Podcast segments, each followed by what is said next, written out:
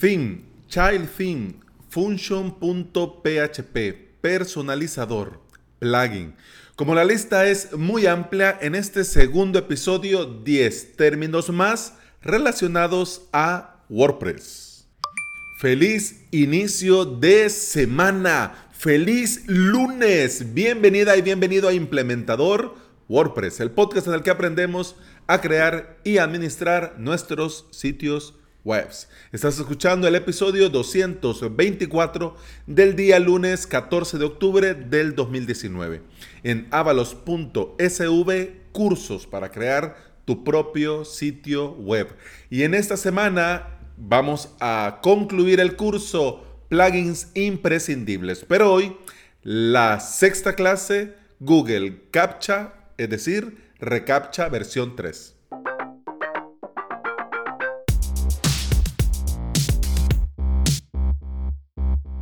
Cuando comenzamos a trabajar nos encontramos con varios términos y conceptos que son nuevos. Si sos nuevo, si sos nueva en la sala y sos nuevo con este tema de WordPress, pues entonces hay algunos términos que no te van a sonar de nada. De igual manera, si ya tenés un tiempo trabajando con WordPress, siempre viene bien refrescar uno que otro concepto porque recordemos que el saber no ocupa lugar. Es decir, que ahí tenemos espacio para almacenar y guardar y, guardar y guardar y guardar. Así que comencemos. Ya me salió lo dominicano, ¿viste?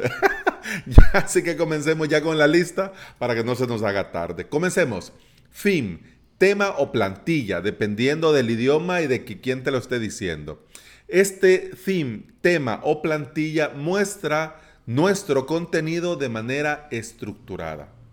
Muestra nuestra información de nuestro WordPress, de nuestra base de datos, de esos códigos, de todo esto, lo muestra para que nuestros visitantes puedan verlo de manera estructurada y ordenada. Siguiente, Child Theme, tema hijo o plantilla hijo. Este es un tema, un theme, una plantilla para extender y adaptar el diseño del tema padre, es decir, del theme. Por ejemplo, vas a usar el tema Chaplin pero hay algunas, ah, una cosita por aquí, una cosita por allá, que te gustaría personalizar por medio de CSS. Una opción totalmente válida es abrir directamente tu style.css y agregar ahí o modificar el que ya está. Está bien, está muy bien. Luego esto lo guardas, sobreescribís en el servidor y asunto arreglado. Y fiesta, fiesta, eh, eh. Pero ¿qué pasa cuando este tema del repositorio se actualiza? Pues resulta que como se sobrescribe todo, la personalización que hiciste, mira, adiós muy buenas, que la fuerza te acompañe, pues se borró. Claro, si es algo sencillo, pues lo volvés a editar y asunto arreglado. Pero si es algo que te va a llevar tiempo, te sale más a cuenta, es más conveniente crear un tema hijo con su respectivo function PHP y su respectivo style.css que Ahí vos vas agregando todo esto personalizado y cuando el tema padre se actualiza, no pasa nada porque las modificaciones las tenés en tu tema hijo, ¿ya? Y el tema hijo, como ya WordPress entiende que es un tema hijo, se comporta completamente como si fuese el tema padre. Así no tenés ningún lío, ¿ok? Sigamos. Function.php de este ya he hablado en otros episodios en este podcast, te voy a dejar los enlaces, pero en resumen el function.php es un archivo para extender y personalizar nuestro tema activo, nuestro theme, nuestra plantilla activa. Solo va a funcionar con el tema activo, es decir, que si cambias de tema, cada tema tiene su propio function.php y si necesitas replicar tendrías que volver a copiar el código en ese otro function.php. Te recomiendo, por favor, dejar en paz al function.php y en lugar de eso crearte tu propio plugin de funcionalidades. Ahí puedes agregar ya lo tuyo, tu, toda la funcionalidad que necesitas que WordPress haga o deje de hacer, así no estás con eso liando al punto al pobre function.php y si algo se actualiza, pues vos no perdes nada, porque al crear tu propio plugin de funcionalidades, tenés tu personalización ahí, muy bien, se actualiza WordPress, que se actualiza. Se actualiza el tema, que se actualice, no pasa nada. ¿Ok? Bien, sigamos. Siguiente término o concepto, personalizador. Ah, es algo sencillo, sí es algo sencillo, pero para los que van comenzando esto de, sí, y esto lo haces en el personalizador, se abre así un, un universo, un limbo y se queda como que, ah, ¿el perso qué? Bueno, el personalizador es una zona donde se ajusta la apariencia, el diseño y las opciones de tu tema activo, de tu theme, de tu plantilla activo. De igual manera, cambias de, tema, el otro tema tendrá más o menos opciones dentro del personalizador. ¿Ok? Sigamos. Plugin. Código que extiende la funcionalidad de nuestro WordPress. Hay plugins gratuitos y hay plugins premium. Los gratuitos los podés encontrar en el repositorio o en las web de los desarrolladores y los, los plugins premiums. De igual manera lo puedes comprar en la web del desarrollador o también hay unos marketplace para comprar estas cosas, ¿ok? Eso sí, por favor, no vayas a buscar en Google el plugin que necesitas y descargártelo ahí y ponerlo en tu WordPress porque eh, nadie trabaja de gratis y esos plugins que encontrás en Google traen algún regalito, algún malware, algún virus, alguna cosa que puede meterte en líos más adelante. Así que, por favor, querramos, amemos a los desarrolladores y paguemos por el buen trabajo que hacen. Bien, siguiente, Codex.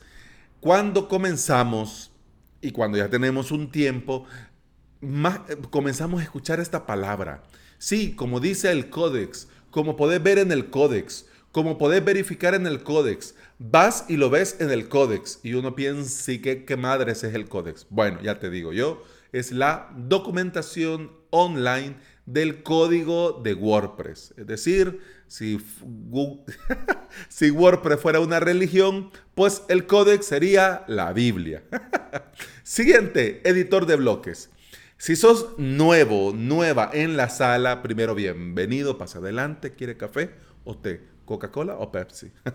si sos nuevo, bueno, en WordPress tenés que saber que no siempre se trabajó con bloques. Desde WordPress 5.0 se introdujo esta nueva forma de crear contenidos, que consiste en bloques para determinadas cosas, para determinadas funciones, para determinado diseño. Un bloque de imagen hace eso, te pone una imagen.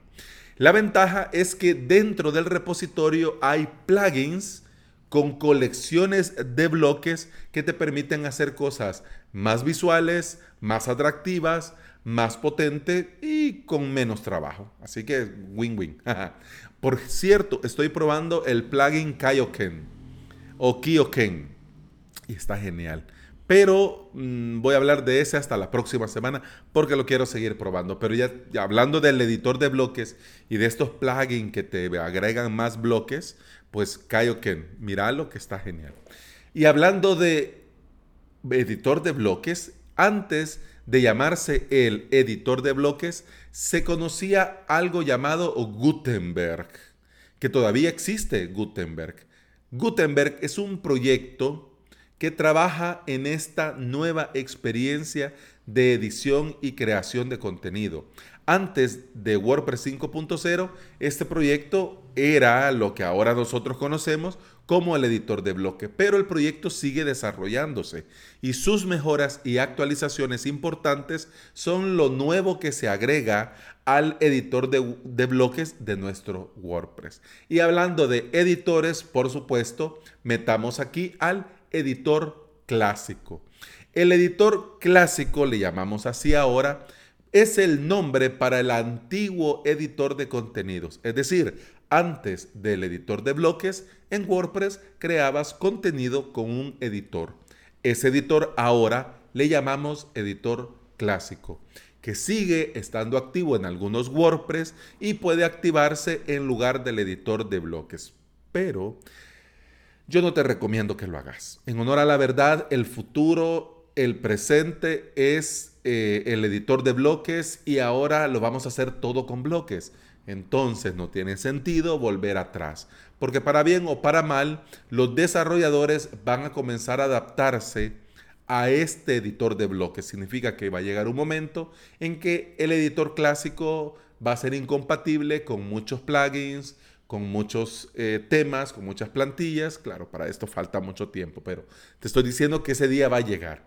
Y qué triste que hasta ese momento te pongas vos a la tarea de ver todas las ventajas que tiene el editor de bloques. Así que no, ya no, no, ya, mira, ya lo pasado, pasado, no, no me interesa, como dijo José José, que en paz descanse.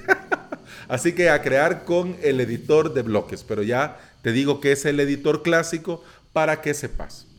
Cuando te hablen del editor de bloques, ya sabes que es el que vino después de WordPress 5.5 y que al venir este nuevo editor, al editor que estaba, pues se le llamó editor clásico. ¿Ok? Bueno, último término, concepto del día de hoy. Imagen destacada. Esta imagen destacada es muy importante porque es una imagen o una foto que nosotros queremos destacar en una entrada, post, página o publicación. Pero esta imagen destacada depende mucho del tema, del fin de la plantilla que estemos utilizando para cómo se va a mostrar cómo se va a colocar, de qué forma sí o de qué forma no. Por ejemplo, con el tema que está viene con WordPress 5.0 en adelante, el 2019. Con este, la imagen destacada queda como una gran imagen arriba del título, así una gran imagen potente. Pero por ejemplo, eh, en temas como el tema X de AFI Themes, que yo estoy utilizando en avalos.sv, la imagen destacada no aparece, no se muestra en el post, no se muestra. Lo que se muestra es en la vista de, blog, en el archivo, por así decir, cuando están todas las entradas, pues ahí es una imagen pequeñita que queda ahí en una cajita. Pero como te digo, depende mucho de qué tema y de qué plantilla y de cómo se va a ver.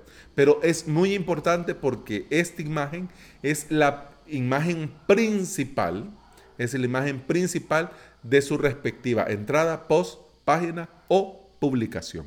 Bien, 10 términos más que debemos conocer y que tenemos que tener a mano en nuestro diario trabajar con WordPress. Si te digo, si sos nuevo, pues ahí están. En avalos.sv barra podcast está el episodio de hoy donde podés, si lo dije muy rápido, releer y copiar y pegar alguna información que te interese. Si ya lo conocías, si ya tenés un tiempo, si sos un colega y implementador experimentado, hombre, nunca está de más, pues repasar. sin un orden en particular, sin un orden, sin ningún día en particular, más adelante en otro episodio volverá la edición 3 de este conceptos que debemos conocer. Ya en un futuro episodio continuamos con otros 10 términos. Pero por hoy eso ha sido todo. Así que muchas gracias por estar ahí. Muchas gracias por escuchar. Te recuerdo que en avalos.sv barra contactar podés escribirme si necesitas comunicarte conmigo. Y que cada uno de, las, de los episodios del podcast tiene su respectiva caja de comentarios habilitada donde podés ahí escribir, consultar, comentar y todo es bienvenido. Así que Muchas gracias por escuchar. Seguimos mañana. Hasta entonces, feliz lunes e inicio de semana. Hasta mañana.